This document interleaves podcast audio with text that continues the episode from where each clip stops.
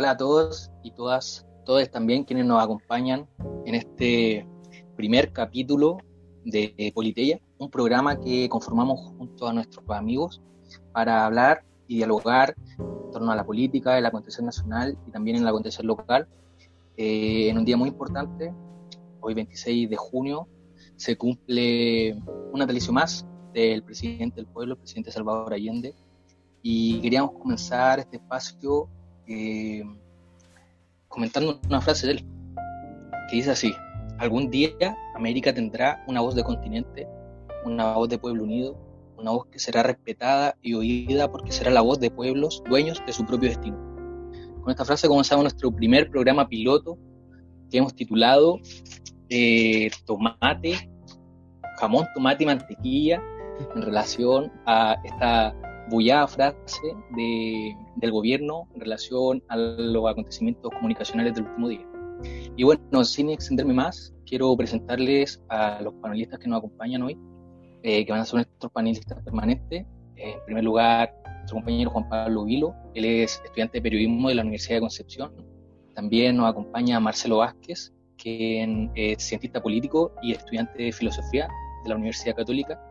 Y yo, mi nombre es Daniel, que soy sociólogo de profesión, también compañero Marcelo en la misma universidad. Y bueno, eso. No sé si mis compañeros quieren presentarse o comentar algo, tal vez hablarle un poco sobre el primer capítulo y la temática de, que, la cual vamos a abordar. Bueno, este como capítulo piloto igual vamos a probar el formato, igual vamos a jugar con el tiempo, jugar con la, llamada y, y, ver cómo se da. Entonces, esperando a que todo resulte bien, démosle nomás. Empecemos tiro comentando con las cosas. Sé si Marcelo quiere decir algo. Eh, no, o sea que agradezco la instancia, que ojalá podamos mantenernos constantes. Eh, creo que esto tiene que ser una buena oportunidad que nosotros aprovechemos y también esté dirigida a, a, la población rancagüina, a la gente que, que, está ácida de poder, o sea, está ácida de poder eh, conocer un poco más de la política, de poder eh, indagar un poco más los aspectos técnicos eh, que significan las actuaciones del, gobierno y cómo nos repercute a nivel ciudadano. Eh, así que yo creo que lo principal es orientar esta conversación hacia la ayuda a, la población, hacia a la gente común y corriente que está tan alejada hoy en día de la élite política y que, lamentablemente no tiene representación en, en estas cúpulas tan, tan cerradas de gobierno. Y yo creo que esa tiene que ser nuestra, nuestra aspiración y ojalá que así sea. Igual yo creo que es bueno mencionar, eh, disculpa, igual creo que es bueno mencionar que este programa tiene igual la intención de después más adelante traer invitados, traer invitados, y dialogar con la gente, pero este como primer programa queremos hacerlo entre los panelistas para ver cómo, cómo se da. Genial. Bueno, y para, para no extendernos más, el tema central que hemos decidido eh, plantear hoy día es la intervención de Piñera en el Poder Legislativo, una noticia que dio mucho que hablar desde la oposición, eh, desde los representantes de la Cámara de Diputados, del Senado también. Y bueno, en el fondo, la noticia textualmente o lo que dijo el presidente fue eh, que iba a realizar una convocatoria de ex parlamentarios y académicos para discutir mecanismos para mejorar los procedimientos de la declaración de inadmisibilidad o admisibilidad de los proyectos de ley un tema muy bullado, tuvo, eh, fuertes encontrones en, personeros de la oposición. Y bueno, quería preguntarle tal vez cuál es su opinión en torno a esto, qué, les parece, qué piensan, cómo se avecina, cómo ven que se avecina eh, el futuro político de nuestro país en torno a esta noticia. Eh, no sé, Marcelo, ¿hay tú? Ya, eh, bueno, sí, dando un poco más detalle acerca de la situación, esto ocurrió el 22 de junio, en el cual el presidente Piñera declaró estar en contra de lo que son de las mociones que parlamentarias que sufren de inconstitucionalidad y anunció la comisión de un, o la conformación de una comisión de expertos para proponer ajustes al sistema de admisibilidad de proyectos. Eh, hay que aclarar que los proyectos eh, de ley pueden tener dos orígenes es eh, del, presidente a través de un mensaje presidencial o a través de una moción parlamentaria. Eh, En ambos casos, la Cámara del Congreso deben aprobar la idea de legislar para poder iniciar todo el trámite legislativo. El problema que se suscita con, los proyectos que son inconstitucionales es generalmente eh, en este último tiempo se han eh, dado vastos proyectos que tienen relación con eh, aumentar el presupuesto de la nación. Y esa es una materia de iniciativa exclusiva del presidente de la República según la Constitución de 1980. Es decir, que solamente el presidente puede introducir ciertos proyectos de ley que tienen que ver con, por ejemplo, eh, no solamente el presupuesto nacional, sino que también la, la división de la administración del Estado o con cuestiones como las pensiones y la seguridad social. Y lo importante de, entonces de, este conflicto que se suscitó es que hay una, una interferencia del Poder Ejecutivo sobre el Legislativo y esto lo que hace es herir el principio de separación de poderes, que nos dice que cada poder tiene que ser independiente y autónomo con respecto a los otros, sin, sin, sin, embargo, eh, siempre admitiendo que se puede haber una fiscalización entre ambos poderes. Pero ningún, eh, ningún eh, poder puede interponerse a la labor que está realizando el otro. Es decir, que solamente es el, el Congreso que puede darse a sí mismo las normas y los reglamentos para su funcionamiento y los protocolos para admitir cuáles proyectos de ley son constitucionales o inconstitucionales.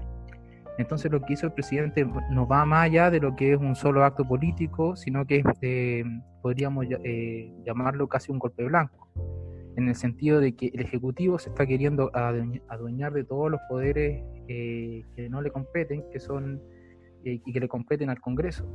En el caso ya más extremo ya sería un golpe duro, por ejemplo, si el, si el presidente quisiera cooptar no solamente el poder eh, legislativo, sino que también judicial, ¿Qué ha sucedido en otras partes del mundo, sobre todo en Latinoamérica.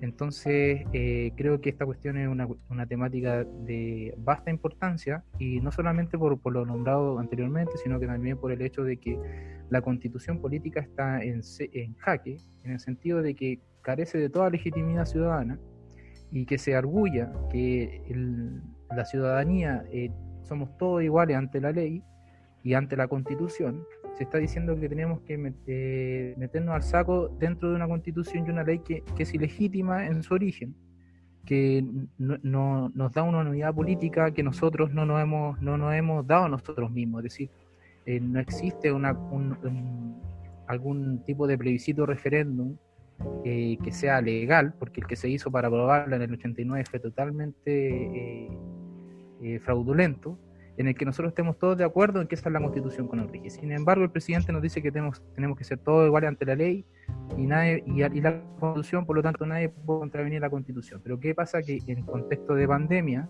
es cuando se necesita más poder establecer mayores ocupaciones de las arcas fiscales, elevar el presupuesto para poder atender cuestiones tan básicas como eh, el postnatal, de emergencia, como es un sueldo de eh, un mínimo básico para la población, para que puedan hacer cuarentena debidamente. Y también se, ha, declarado inconstitucional también, por ejemplo, la cuestión de la, sacar el 10% de la FP. Es decir, son todas materias eh, que no solamente son de iniciativa exclusiva del presidente, sino que están escritas a fuego la Constitución y que no pueden tocarse porque eso eh, lograría tocar el, el, sistema en su totalidad, es decir, eh, lo que es el núcleo del sistema neoliberal que está impuesto en la Constitución, que fue elaborado por Jaime Guzmán. Y el problema con esto entonces es que no solamente, eh, como, como decía anteriormente, es un hito comunicacional, sino que tiene que ver con las bases de nuestra institucionalidad y con lo que el sistema, el debate constitucional que se nos viene más adelante, cómo podemos regular, por ejemplo, eh, una mejor división de poderes, eh, cómo puede eh, tal vez pensar dejar estas eh, atribuciones de iniciativa exclusiva del presidente y ya dejar de ser tan una república tan hiper presidencialista, pensar por ejemplo en un sistema semipresidencialista o en un sistema parlamentario, por ejemplo, en el que es el Parlamento el, el, que decide quién es el primer ministro, es decir, quién es el presidente y además quiénes son los ministros del presidente. Es, una lógica totalmente diferente y es una lógica, sin embargo, mucho más representativa. Así que me gustaría dejar abierto ese debate. No sé qué, qué opiniones tiene usted Bueno, agarrándome del hilo que tú mencionáis, mencionas, eh, bueno, yo igual tengo un, miedo similar debido a que la actitud de Piñera, desde que empezó todo el tema del estallido social, siempre ha sido de, negacionismo, de, de, de, mirar hacia el lado, ¿cachai? De no hacerse responsable de, de, todo lo que está pasando en el país, ¿cachai? Sino que todo lo que hace todavía está con la intención de, protegerse a él, de proteger a sus asociados, de proteger a, la élite, ¿cachai?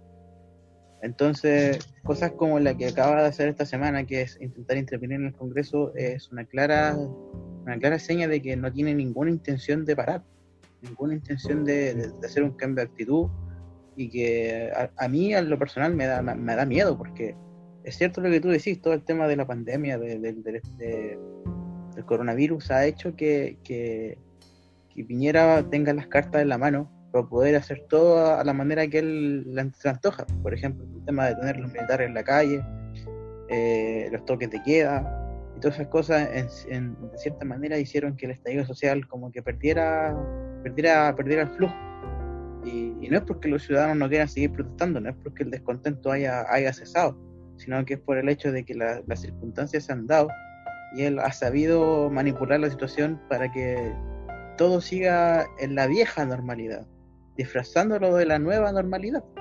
Es toda una estrategia comunicacional tal y como tú lo decís.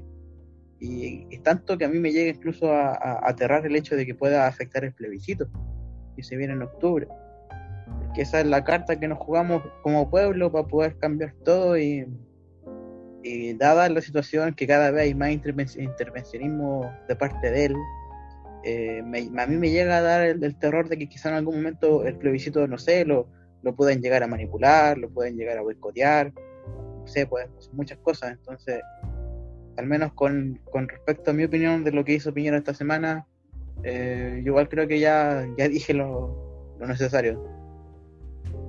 Daniel. Oye, oye, Vilo, a mí me parece interesante la forma como tú eh, vinculas esto como tal vez una estrategia comunicacional. Mm. Porque, bueno, es verdad, Piñera ya desde el estallido social y tal vez incluso mucho antes, ha mostrado, yo creo que sin pudor, sin vergüenza, un desprecio importante hacia lo que es la democracia. Mm. Eh, bueno, poniendo un poco más de contexto, esta, este mensaje que da Piñera en torno a intervenir el poder legislativo se hace en el marco de dos leyes que se están impulsando. La primera es el postnatal de emergencia, eh, la extensión del postnatal de, emergencia y la segunda eh, es el proyecto que limita el, corte de, suministro básico como el agua, la electricidad en, en el contexto de pandemia que en el fondo lo que hace con esto es buscar salir al paso buscar salir al paso de estos proyectos que son que él busca declarar anticonstitucionales. Y es interesante porque eh, bajo esta idea de intervenir, Piñera se arrogaría la autoridad de decir qué se puede o no discutir en el Congreso. Y efectivamente yo lo, lo calificaría como efectivamente un golpe blando, por así como Una pseudo, una, pseudo, una pseudo dictadura. Sí, por así decirlo, yo creo que sí. Ha pasado también en Perú eh, con el en este gobierno de eh, peruano y que, ha levantado diversos cuestionamientos hacia su institucionalidad. Yo creo que profundizando un poco en esto que está haciendo Piñera, yo creo que se basa en algo que dijo Atria eh, recientemente, sacó una columna que yo lo encuentro muy acertado, de señalar que esta es una constitución muerta. Yo no, no la diría muerta porque creo que está como en una etapa de agonía o de podredrum, pudriéndose, por así decirlo, ya que lo que quiere hacer Piñera es no asumir los costos de declarar inconstitucionales los proyectos. Por ejemplo, no sé si lo recuerdan, pero Iván Moreira hace unos días salió en un matinal hablando sobre que el gobierno le pedía a ellos, a los parlamentarios, que ellos declararan inconstitucionales los proyectos de ley. Y eso lo hace para un poco limpiarse las manos y no salir como gobierno a rechazar estos proyectos y declararlos inconstitucionales porque hay un costo político del cual no se quieren hacer cargo. ¿Y por qué se produce este costo político? Se produce porque hoy en día es muy impopular eh, defender esta constitución. Después del 18 de octubre es una constitución que ya, ya no está sirviendo para no solamente regular las relaciones entre la ley, sino como para sostener la institucionalidad que, que tiene el país, particularmente su sistema político. Entonces con esto yo creo que Piñera lo que busca es que, es que no se, no se llegue a, a emitir estos, estos proyectos y que pueda desde antes limitarlo. Yo creo que es importante entender que en el Congreso se hace este juego de gallitos en donde la oposición está presentando proyectos que son eh, que podrían ser fuera de la Constitución, pero se hace efectivamente para que pueda haber eh, una convergencia entre el gobierno y el Parlamento. Creo que saltarse eso está siendo muy peligroso. Y bueno, eso yo creo que eh, es un intento por, por debilitar otro poder del Estado y y que una pugna en el, fondo entre el Congreso y el, y el gobierno por ver quién asume los costos de defender la constitución política. El Congreso no está, eh, no está dispuesto a hacerlo, ni siquiera los parlamentarios de derecha y el gobierno tampoco. Por eso se habla un poco de una constitución muerta, que no está sirviendo para lo que se hizo en el fondo. Eso. Una pugna de poder. Sí. Sí, yo creo que efectivamente también pasa por eh, un tema comunicacional bueno, eh, también lo habíamos visto en el tema del ataúd de la muerte de Bernardino Piñera. Mm. No sé si, si quieres profundizarlo un poco más, también ha estado harto en, el tema de la palestra. A mí me gustaría profundizar en eso. Eh, lo que pasó en el funeral fue que fue la evidencia exacta, la evidencia más clara que puede tener hasta la persona que hasta el día de hoy intenta defender a Piñera, que hasta el día de hoy intenta defender al gobierno, es la señal clara de que Piñera no está ni ahí. señal clara de que la élite política se siente con el derecho de poder pasar a llevar cualquier norma con tal de poder darse la satisfacción que quieren. Porque ellos mismos habían dicho de que no, que no había muerto por coronavirus antes. Antes lo habían dicho. Pero a veces con todo lo que ha pasado últimamente hay que realmente mirar lo que te informan y saber si te están mintiendo la cara o no. Porque no tienen, no tienen vergüenza de mentirte la cara, no tienen vergüenza de, decirte una cosa con tal de quedar mejor parados, ¿cachai? Y no sé bien qué habrá pasado en esa transmisión en vivo, que si habrá sido un error, no tengo idea.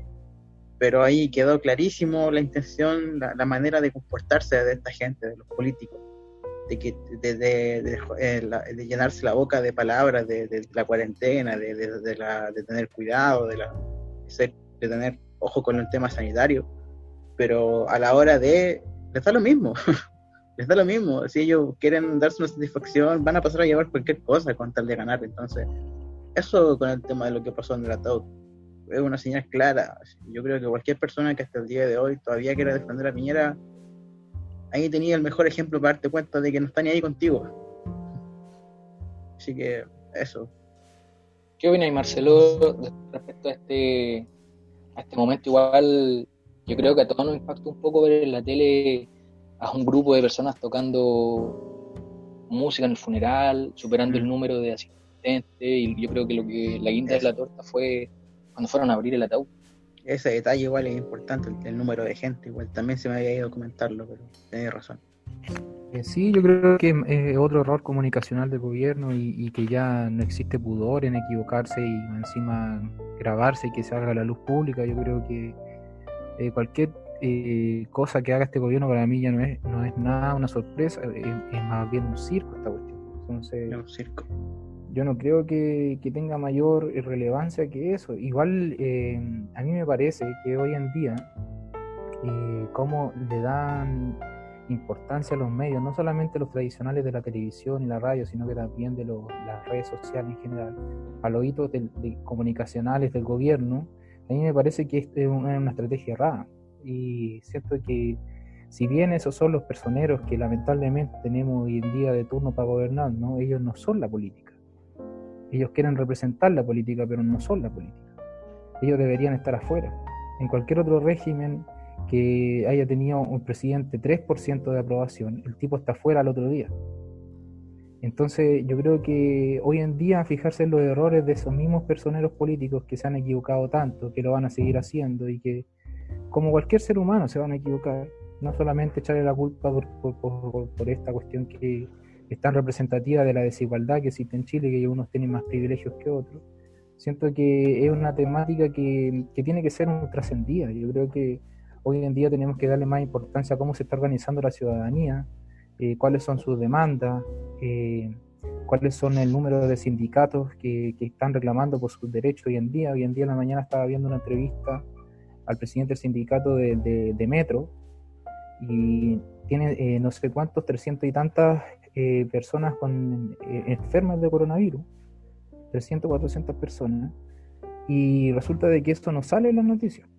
Mm. Y, y el, el, metro sí que es una, una, actividad esencial, por lo menos lo que es la región metropolitana, ni hablar de lo que son las otras actividades esenciales de las empresas que dan alimentos, eh, supermercados, etcétera. Yo creo que ahí tenemos que poner el foco más en lo que es eh, la organización eh, ciudadana, en, en, qué es lo que está haciendo para el pueblo, para paliar esta cuestión, porque ya las autoridades no dan abasto. Yo creo que deberían haber renunciado hace rato y soy más de la propuesta que, propuso Enrique Ominami hace poco, Marco Enrique Ominami, en la que decía que ¿por qué mejor no Piñera se dedica a ser como en suerte de, rey? Es decir, establecer como una representación de carácter simbólico que, haga sus relaciones internacionales con, con otros países pero que lo que es el gobierno se quede para, para las representantes de una línea ideológica transversal dentro del Parlamento. Ya, ya están elegidos los tipos en el Parlamento, no hay que hacerle.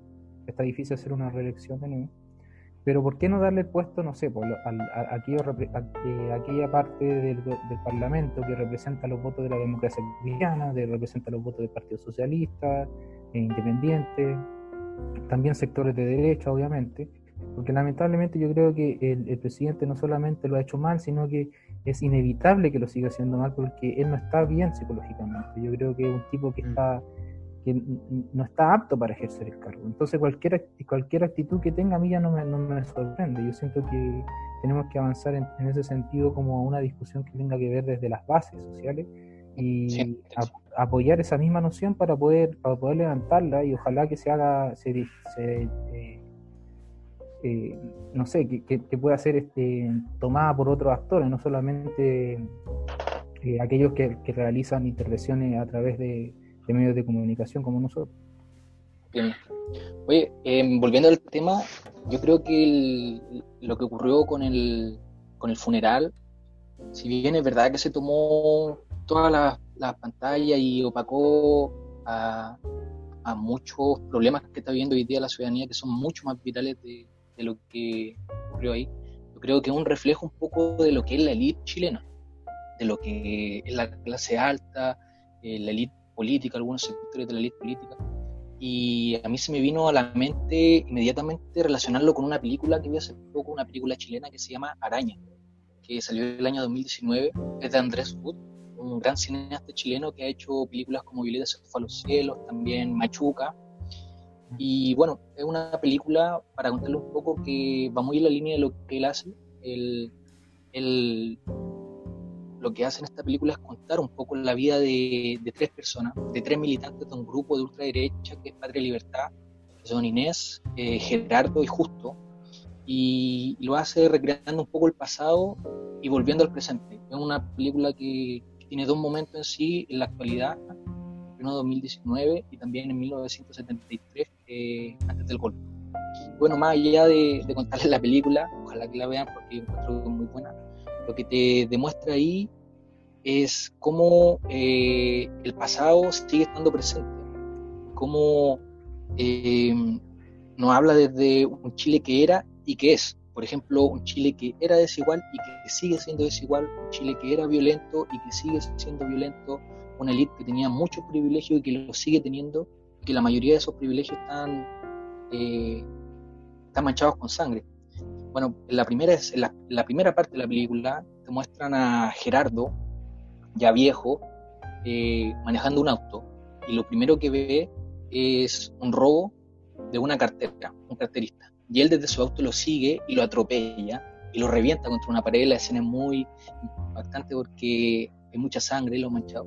Y posterior a eso nos muestra a una mujer que se llama Inés, ya vieja, de edad, disculpa, de edad, que eh, está en un partido de fútbol con su nieto, en las clases de fútbol, y viendo que el entrenador no pone a su nieto, lo que dice, le dice, entra a jugar. Para eso estoy pagando tus clases, contraviniendo la, la, orden del entrenador de fútbol que estaba haciendo a su nieto. Y bueno, lo que ahí te muestra en esas dos escenas que yo creo que son muy importantes para el devenir de la película, es que hay un sector de la élite y de la derecha que siempre se ha saltado, eh, que siempre se ha saltado las reglas del juego. Mm. Y es icónico igual ver a Piñera después del funeral diciendo todos somos iguales ante la ley, hmm. cuando tiene un video de una hora atrás donde no respeta absolutamente ningún protocolo. Quiero hacer una aporte, a lo que decía igual, eh, hablando sobre eso, del tema de, las referencias del pasado. Muchas veces a mí esto me ha acordado la Revolución Francesa. Uh, por ejemplo, había memes de todo esto, de como Piñera, como María Antonieta, eh, por lo que salió por la filtración que hubo del, bueno, el nombre de igual del capítulo, que le habíamos puesto jamón, tomate y mantequilla, sobre que el mismo día que estaban protestando por, por hambre, a esto de, la moneda se le ocurre comprar comida gourmet y gastar millones de pesos en eso, es una burla hacia la gente, es una burla, es eh, lo que mismo que tú mencionabas, el, el tema de, de, estar como desde arriba, como, ¿cómo explicarlo? Como que, como que les da lo mismo al final. Es una actitud de, soberbia, pero extrema. Sí, yo creo que la frase jamón, tomate y mantequilla demuestra un poco el error comunicacional de la derecha por intentar ocultar eso. Sí, demás. Porque esa fue su excusa. No, compramos solamente jamón, tomate. Pero es mentira. Todos sabemos que es mentira. Sí. Así es. Oye, y les quería comentar otro tema también que me llamó mucho la atención esta semana. No sé si ustedes saben el último hilo de Alejandra Matus. ¿Lo vieron? Sí, sí, ahí tuve el placer de, ver esa acuciosa investigación periodística. ¿Qué me pareció? Pero lo escucho. Eh, me parece que está haciendo el rol que, que deberían estar haciendo los medios eh, oficialistas. O sea, el verdadero periodismo, no es eh, invitar a, políticos eh, a, los matinales para que puedan establecer su punto de vista, incluso tirar sus futuras candidaturas. Ya hemos visto como Lavín es casi un mm. reality show del Lavín este último tiempo. Y me parece que Alejandra Matu en ese sentido se ha, se ha destacado como una gran periodista, como una periodista que no pierde sus valores, como una periodista que ya habíamos visto que había destapado toda esta ala de, corrupción que existe en el Poder Judicial en la década del 90 y que por ello tuvo que eh, irse desaforada del país, porque si no, quizás en, qué situación nos encontraríamos ahora.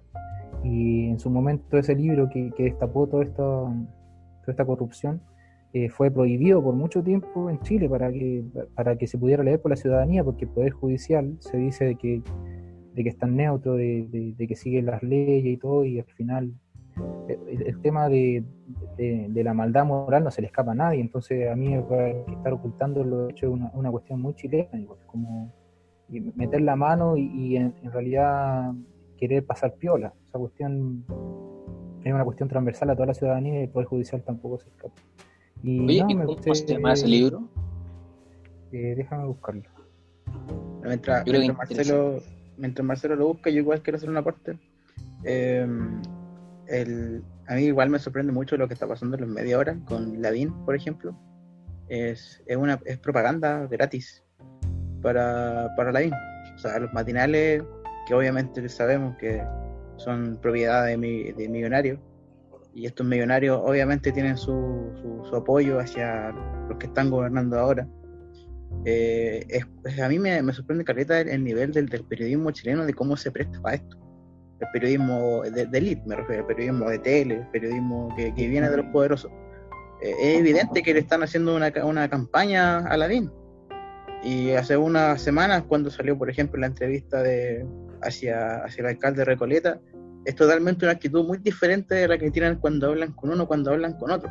O sea, con uno hay sumisión y con otro hay totalmente un, una intención de, crítica, ¿cachai? Y, al menos a mí, por lo que yo sé, eh, por lo que he estudiado en periodismo, eso está mal, eso no se hace, eso es, es, traspasar cualquier línea ética del periodismo, pero hoy en día la línea es tan delgada, hoy en día el tema de la propiedad de los medios, de quién es tu jefe, quién está arriba tuyo, si decía algo te echan y si no lo decís también, ¿cachai? Eh, es como una línea que al final es, complicada no cruzarla para esta gente que está trabajando ahí. Y bueno, de ahí se puede extraer muchas cosas, muchas cosas. Bueno, igual eh, el, libro que se, eh, se llamaba El libro negro de la justicia chilena. Iba a decir respecto a lo que estaba diciendo Vilo de que no hay que olvidar que los canales nacionales hoy en día pertenecen a grandes empresarios. Eh, Mega pertenece a Carlos Heller y el grupo Betia. Canal 13 pertenece a Andrónico Luxic. Entonces ellos no se van a salir de, esa, de la línea editorial que, que les tira el dueño. De canales estatales tienen bien poco y yo creo que ya se ha visto como la lista política y empresarial es transversal a todo lo que son los medios de comunicación en Chile. No solamente Igual 24 horas no se salva tampoco, siendo un canal estatal. Bueno, también estaba, disculpen, estaba la noticia de los trabajadores de canal del canal TVN de una privatización de ese, bueno, estaba con la venta de, de su, donde realizan toda su grabación. 24 horas recibe financiamiento a través de publicidad y la publicidad viene de la misma mano, entonces al final están en la misma línea pueden que sea un canal estatal, pero la gente que le paga son los mismos que al final controlan los otros medios. Entonces, si la línea de medios poderosos en Chile, todos están sirviendo a la misma persona, ¿cachai? A, la misma línea, a la misma, al mismo sector político. Mm. Oye, para comentarle un poco sobre el último hilo, como para contextualizar también sobre lo que dice, que creo que se nos fue un poco mencionarlo, Alejandra Matul denuncia que hay empresas que no son esenciales y que sacan salvoconductos con giros que no les corresponden, aduciendo que desarrollan estas actividades esenciales. Em, entre estas empresas denunciadas han estado Enel, Fashion Park, WOM, por ejemplo, pero también han estado eh, figuras relacionadas figuras públicas relacionadas a instituciones. Por ejemplo, el alcalde Alessandri de, de la comuna de Santiago también ahora está enfrentando una demanda justamente por eso y estas empresas estarían eh, funcionando de manera presencial y trasladando a sus empleados por Santiago sin tener un rubro, un rubro necesario para operar. Y bueno, esto Alejandra Matus lo denunció a la Intendencia, a la Inspección del Trabajo y al MinSal, pero las denuncias no fueron aceptadas. Muy interesante eso. Bueno, este hilo de Alejandra Matus yo quería relacionarlo con, otro, con otra fuente de datos. Eh, espacio Público, que es un centro de estudio independiente sacó un informe el 23 de junio, hace no mucho, en donde señalaba que después de levantar datos a través de encuestas, se señala que el problema no sería la gente, eh, no sería la gente responsable la causa de los contagios en Santiago y de la alta movilidad, sino que sería el mismo diseño de la cuarentena el causante de esto, en la región metropolitana. Y sería el hecho de que las personas han debido seguir yendo a sus trabajos eh, debido a que no hay algo que sustente una estadía en una, en una cuarentena, por ejemplo, en sus hogares. Y esto es bien interesante porque se señalan datos como que de 23 millones de controles realizados a las personas que transitan por Santiago, solamente un 0,5 o menos de un 1% estaría involucrado en multa o en arresto. Y por lo, tanto, por lo tanto esto sería indicativo de que quienes salen lo hacen porque deben hacerlo y con permiso serían un total de, de 98 mil personas fiscalizadas, que no es un número menor. Entonces, bajo esta premisa, Espacio Público dice que sería imposible reducir los contagios si se mantiene esta estrategia sanitaria la movilidad sería la principal causa de los contagios. En esta encuesta que también se hizo, bueno, que se hizo entre el 2 y el 16 de junio, hubo 800 personas encuestadas eh, arrojó datos que indican que el 88% de los santiaguinos han salido de su casa por diversos motivos en, esa, la última semana. no es un número menor, 88% es una cifra muy alta. De estos, el 59% de los santiaguinos declara que uno o más eh, habitantes de sus hogares han tenido que salir a trabajar, únicamente como motivo eh, de salir del trabajo. Y si nosotros, yo creo que es lo más importante, yo creo que es un punto importante analizar. Si analizamos este desglose por tramos, nos damos cuenta que el 49% de los, de los hogares ABC1 ha tenido que salir a trabajar, el 53% de los hogares C2 han tenido que salir a trabajar y el 66% de los hogares C3 han tenido que trabajar. Pero cuando nosotros analizamos en los sectores más pobres de los hogares chilenos, que serían el tramo D y el tramo E, un 72% de los encuestados declaran que han tenido que salir a trabajar. Entonces acá hay cifras que te dicen que la pandemia está afectando a los más precarizados, a los que no tienen los recursos para mantenerse en su hogar y que se han visto obligados a salir a trabajar. Y en todo esto del tema comunicacional yo creo que hay una pregunta importante que hacerse porque si son solamente si es tan baja la cifra de las personas irresponsables que salen por no, no motivo necesario, ¿por qué Piñera promulgó una ley en la que se demoró menos de una semana que es la ley que aumenta penas por incumplir la cuarentena y se ha negado sistemáticamente durante mucho tiempo a promulgar la ley que prohíbe el corte de servicios básicos o la ley de, de fuero maternal, de extensión del fuero maternal. Entonces, ¿qué está pasando con esto, con esta ley que si nosotros nos vamos al tema de las políticas públicas nos damos, que, nos damos cuenta de que es completamente ineficiente, que está enfocado en un grupo muy pequeño de la población, que comunicacionalmente lo que trata de transmitir con esto, que se anunció con bombo y platillo, salió Gonzalo Blumel hablando, que parlamentarios salieron en los matinales diciendo que casi que con esta ley íbamos a solucionar el problema de, la, de los contagios. Y en el fondo no es así. En el fondo es una estrategia comunicacional en la línea de lo que ha hecho Piñera, que está asociado a la represión, a culpar a la ciudadanía de lo que está pasando y no hacerse responsable. Y bueno, eso, no sé qué les parece yo creo que esto que develó Alejandra Mato y los datos que nos da Espacio Público. Yo creo que la intención de, veto de, parte del gobierno sobre la prohibición, eh, la prohibición de corte de servicios básicos, terrible, terrible. Porque si por un lado están incentivando a la gente a quedarse en sus casas, a no trabajar y todas esas cosas, eh, y es estúpido que tengan esa actitud hacia, hacia esta misma ley, porque lo que intenta hacer es ayudar a la gente, pero para variar, con el mismo enfoque que tiene el gobierno, no quieren perder plata, no quieren perder, no quieren perder nada, no quieren perder nada, no quieren ceder nada. Entonces, no sé, yo, yo creo que, es evidente, es evidente y, no sé si sea necesario decirlo, pero ellos no quieren perder nada. No van, a, no van a perder nada, no van a ceder nada. Esa es la actitud que han tenido desde octubre y la que siguen teniendo hasta el día de hoy. Hay gente que se está muriendo y les da lo mismo. Entonces. Sí. los tiempos mejores.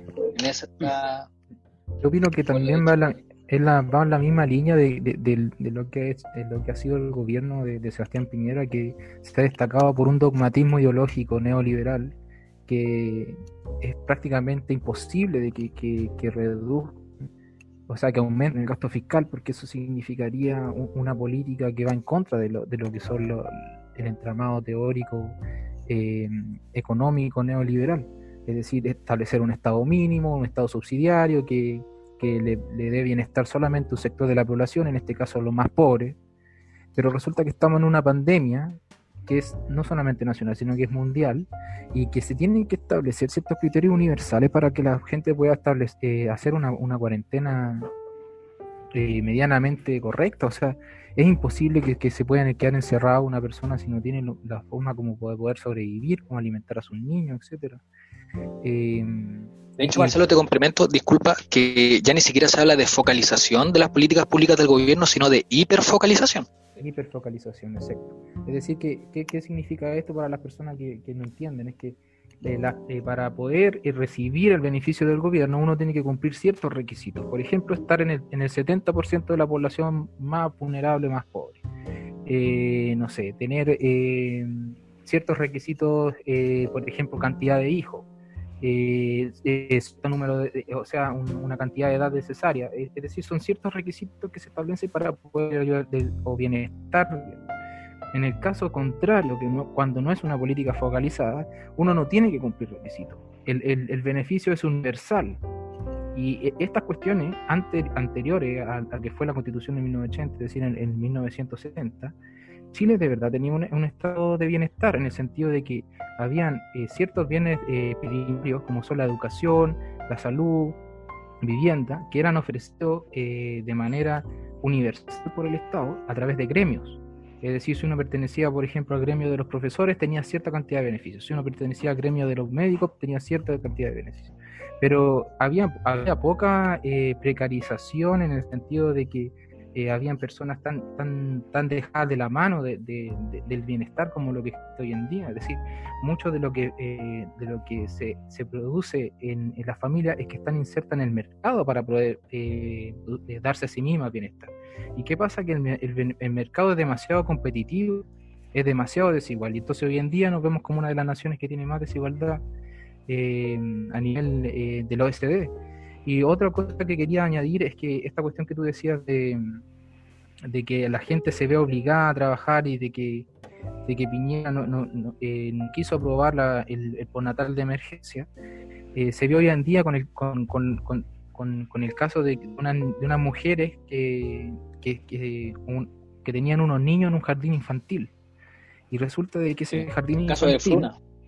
Claro, fue pues un jardín infantil clandestino que puso Fruna. Y esa, ese tipo de cuestiones es lo que uno le da rabia y lo que dice, pero, pero esta actitud es, natural en los empresarios chilenos. O sea, ser así de chance. ninguna consideración, no teniendo en cuenta a los trabajadores, pensando que son, bueno, la, mujer decía que la empresa pensaba que ellos eran peor que animales, de hecho, y yo creo que es un trato peor que no tener en consideración la vida de, la, de sus trabajadores y de su hijo, es, no sé, ni siquiera cómo llamarlo. Eh, claro, pues entonces la noticia salía, eh, eh, tanto número de, de, niños fueron descubiertos en el, en el jardín infantil, uy, y al tiro la, la, la, reacción, qué responsabilidad de los ciudadanos, qué, qué, sé yo. Pero ¿por qué no se da cuenta de que es imposible que las personas quieran salir porque se les da la gana, porque quieren salir a pasarlo bien? Es porque no tienen otra alternativa para poder estar en sus casas y alimentarse y tener un bienestar más o menos digno. Es esa la respuesta. Y La disyuntiva entonces hoy día sería como o morir de hambre en tu casa en la cuarentena sin trabajar o salir a trabajar y contagiarte. En el fondo es una disyuntiva que está enfrentando hoy día el pueblo mm. y creo que es tremenda.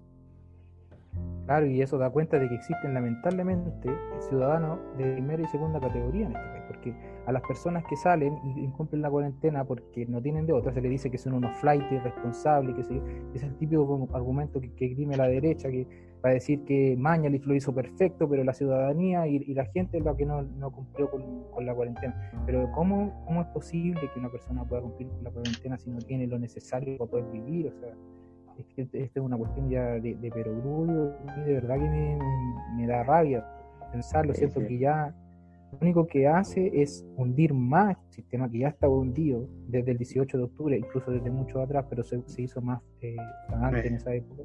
En la última semana. sí, yo sé, es cierto que la única forma de que se pueda cambiar esta estupidez que está haciendo el gobierno es cambiando la constitución. Sí. Porque es la única forma de que por lo último se puedan aliviar un poco estas trabas para poder dar un poco más de plata fiscal a la gente, porque es verdad, o sea, la constitución no lo admite. ¿Y por qué no lo admite? Porque tiene un dogmatismo neoliberal, eh, no sé, extremo. Entonces, mm. yo creo que tenemos que alentar a, no bajar los brazos, a, que la discusión constitucional sigue y ya, no sé, eh, dejar un poco de lado estos esta, esta actos circenses que está haciendo el gobierno y la élite política. Lamentablemente hoy en día tenemos muchos diputados y personeros políticos de derecha que están saliendo en la tele y a cada rato uno ve en redes sociales las tremendas declaraciones que se mandan y bueno, esa cuestión no es sorpresa, si ya estos tipos piensan así, son herederos, herederos de la dictadura. La pareciera ser que el gobierno busca solucionar pareciera ser que el gobierno busca solucionar esto a través como de una estrategia comunicacional más que algo eso mismo, eso mismo yo quería, quería tocar, de hecho. Sí, porque, bueno, en la última semana se ha hecho evidente que la estrategia comunicacional del gobierno está, pero destrozada, destrozadísima. O sea, es contradicción a cada rato. Dale nomás, Daniel, sí. Estamos dando lo mismo. Bueno, creo que estamos un poco en el tiempo, ¿no? Sí, sí. Sí, estamos más o menos ya en el tiempo que habíamos acordado. Pero no quería cerrar con lo que queríais comentar, que te interrumpí. en realidad, era, en realidad quería eh, acotar sobre eso, que siento que la estrategia comunicacional del gobierno ya está evidentemente fracasada. O sea, mm. es despertarte todos los días en tu casa a ver el qué estupidez qué payaseo hicieron hoy día. Entonces, yo creo que eso en un momento ya deja de ser gracioso. Deja de ser gracioso. Deja de ser gracioso cuando tení más de 7.000 personas fallecidas por la negligencia de este gobierno.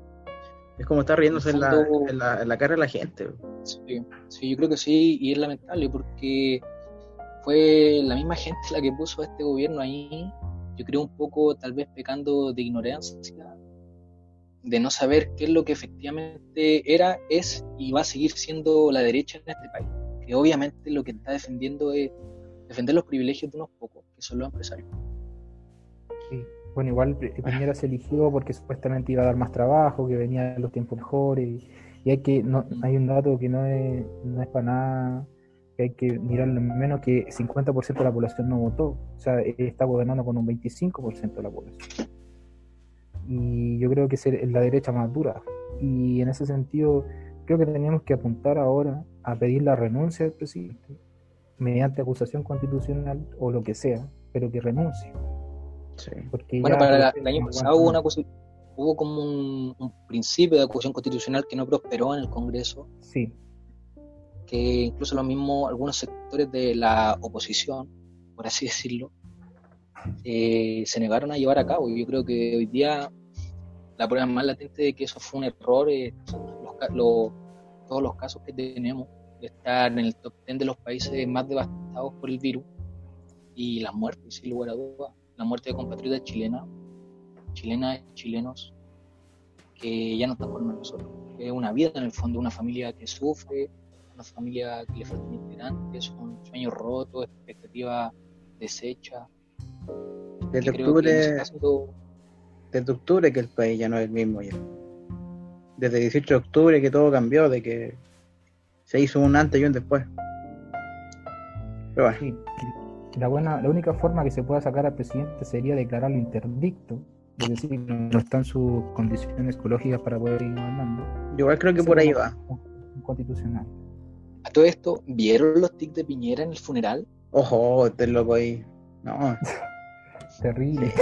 yo, yo realmente creo que por ahí va la, la estrategia de poder sacarlo, porque no creo que se, no creo que esté en sus facultades ser presidente, para nada, tanto a salud física como mental.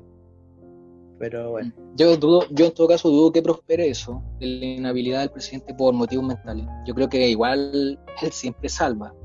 Es que él siempre salva. Banco de eso es, eso es, siempre tiene unas bajo la manga, siempre. Yo no creo que prospere. Yo intuyo que lo más probable, bueno, en realidad no quiero decir algo como lo más probable, porque creo que lo, que hemos tenido en este tiempo es certeza. Lo que le falta a la población es certeza. O sea, hay una vorágine de, hitos políticos que ocurren constantemente todos los días, que pensamos que la renuncia de mañana de dos meses y en realidad hasta la vuelta de la esquina fue hace un par de semanas. Y, y nada, yo creo que hoy día no tenemos certeza, pero yo tiendo a pensar que por la tradición de este país, también por por ser un país que tiene un partido que es el partido del orden, por así decirlo, que, que es transversal a todos los partidos políticos, va a mantener su institucionalidad y va a terminar su periodo hasta el final. es complicado predecir el futuro con exactitud, pero no, nosotros estaremos semana a semana, semana a semana conversando acerca de, lo que está sucediendo en el país. Bueno, yo, yo por ahora creo que ya estamos ya con, el tema de lo que hemos conversado y, deberíamos ir cerrando, no sé qué piensan ustedes. Sí, yo creo que estamos en el tiempo, igual. Y agradecer también a la gente que nos está acompañando, que se suma. Esperamos hacer más capítulos eh, en lo que va a venir de este tiempo. Esperamos contar con organizaciones sociales, dirigentes, ciudadanos de, nuestra comuna, eh, de nuestra región también, para aterrizar un poco esta problemática e ir abriendo la política a la gente, en el fondo, y que todos nos podamos interiorizar de lo que está pasando y, bueno, disfrutando las transformaciones también. Ojalá que este sea un espacio que abra diálogos que en el fondo tengan repercusión en la realidad. No sé si Marcelo quería dar un mensaje de despedida, alguna cosa. Eh, no, que me gustó mucho estar en, este panel. Siento que, se han aclarado un poco más eh, las ideas que teníamos acerca del acontecer y la contingencia política y creo que esta cuestión da para rato y hay que seguir siendo fuertes. Eh, tratar de no estar metido tanto también en, las redes sociales, darse minutos de descanso, ojalá se pueda hacer ejercicio, compartir con la familia si es que existe el, lugar adecuado y, en el momento, porque hoy en día vemos como mucha gente está aprisionada con esta cuestión del teletrabajo. Pero nada, mantener el ánimo arriba, que se, se puede salir de esta y hay que ser fuerte nomás, como hemos sido los, chilenos y chilenas. Ya vos, eh, compañeros panelistas, placer. Un saludo. Adiós. Y gracias audiencia. Nos la otra semana con más, más información y probablemente algún invitado.